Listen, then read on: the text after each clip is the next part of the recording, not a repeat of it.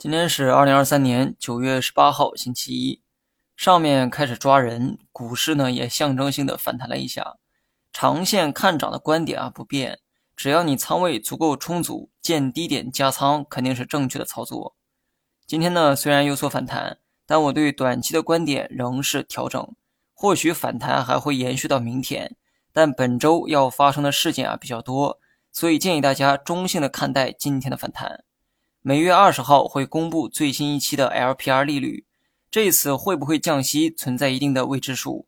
毕竟上次降息啊只降了一年期，五年期呢没有动，而几天前央妈又突然降准，这就给再次降息留下了想象空间。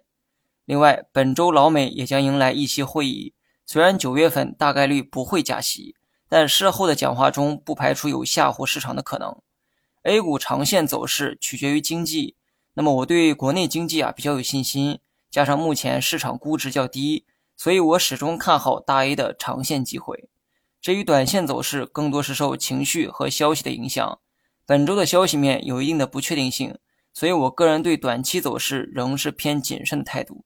这个呢不是预测，而是基于常识下的结论。换言之，就算明天还有冲高，短期我仍会按照调整预期，不是说现在啊不能买。只要不是基于长线做出的买入行为，我呢希望大家能谨慎一些。好了，以上全部内容，下期同一时间再见。